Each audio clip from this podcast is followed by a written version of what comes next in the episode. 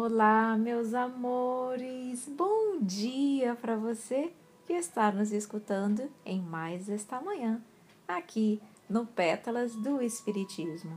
Eu sou Evelyn Freire e você já me conhece, porque nós estamos todos os dias juntos para estudar, para crescer e para aprender um pouquinho mais.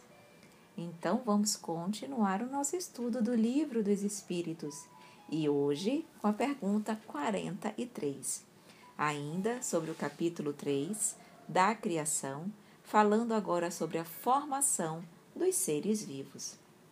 A pergunta 43 é a seguinte: Quando começou a terra a ser povoada? Os espíritos nos respondem: No começo, tudo era caos os elementos estavam em confusão. Pouco a pouco, cada coisa tomou o seu lugar. Apareceram então os seres vivos apropriados ao estado do globo. Aqui, na realidade, ele vem nos mostrar, e com, com certeza também Miramês vai trazer maiores esclarecimentos, mas a gente já sabe que todos os germes de todos os seres vivos encontravam-se na Terra em estado latente. E enquanto a terra, quando, digamos assim, os elementos estavam em confusão, não havia o momento, o ambiente da natureza propício para que esses germes, que encontravam-se em estado latente, pudessem desenvolver. Quando a Terra realmente adquiriu o seu equilíbrio, um estágio é, de, de temperatura, pressão, de tudo, propício para o desenvolvimento desses germes, que estavam latentes, a vida, os seres vivos, iniciaram-se na Terra. Então, na realidade, tudo já estava previamente previsto.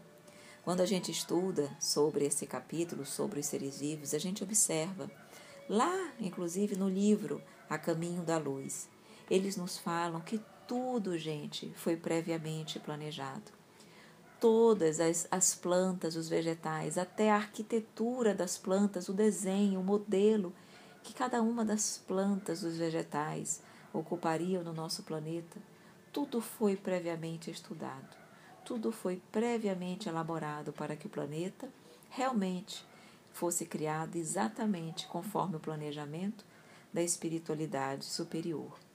Então, realmente é um livro muito importante, um livro que eu recomendo a quem puder ler, porque com certeza nos esclarece muitíssimo sobre o início, sobre o desenvolvimento do planeta Terra, sobre os habitantes do planeta Terra, sobre o projeto de Jesus e de Deus para o planeta Terra. Ok? Mas vamos então ouvir sempre as ponderadas considerações do Espírito Miramês. Ele nos fala sobre os seres vivos. Os planetas do sistema solar são filhos do grande astro, e é por essa afinidade que circulam em torno da sua gênese, por vínculos à harmonia de onde vieram, que na profundidade da palavra é amor. A terra, nos seus primórdios, era como que uma luz líquida a se solidificar, assegurada por fios invisíveis que se chamam gravidade. A temperatura elevada vem comprovar de onde ela veio e ainda resta no centro do planeta algo da fonte geradora, expelida para a superfície por alguns dos vulcões ainda existentes em vários pontos do mundo.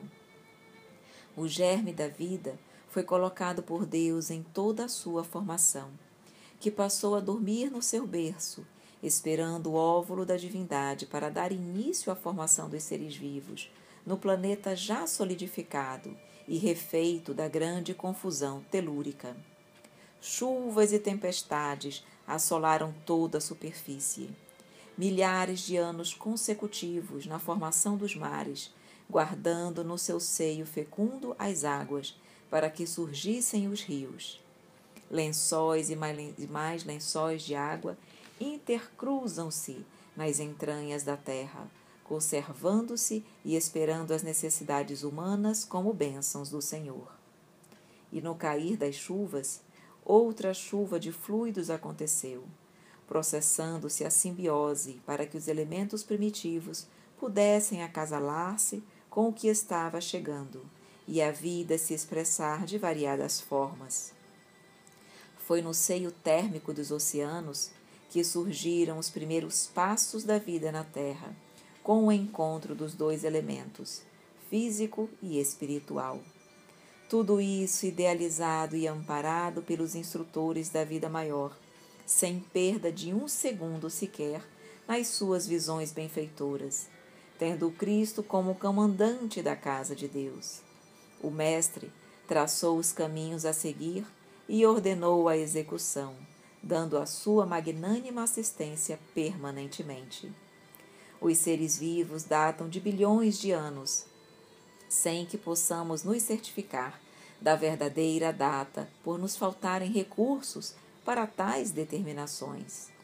Os agentes vivos foram se agrupando por afinidade intrínseca, aparecendo os movimentos automáticos das formas unicelulares, que se dividiam, dando nascimento a outras da mesma espécie, pela força do princípio espiritual. Eis que o progresso dominou e vários outros agrupamentos se processaram sob a visão espiritual e formas variadas foram surgindo na extensão infinita das águas, com a sua característica de conservação e com o ambiente necessário à proliferação dos ensaios protozoários, rumo às vidas aperfeiçoadas. Nesta escalada evolutiva biológica, onde a ciência se perde na passagem da mônada espiritual de corpo para corpo, séculos e milênios, séculos e milênios se evaporaram como simples fumaça nas ventanias do tempo, e surgiu como glória da própria evolução o corpo humano, como Cristo idealizou antes que a Terra fosse. O corpo humano é, pois, o retrato do universo em miniatura, filho de bilhões de anos, pelo impulso da própria vida, vida de Deus. Estamos aqui dando apenas alguns traços dos princípios dos seres vivos. O estudo é fascinante, entretanto, requer para acentuada compreensão muito amor.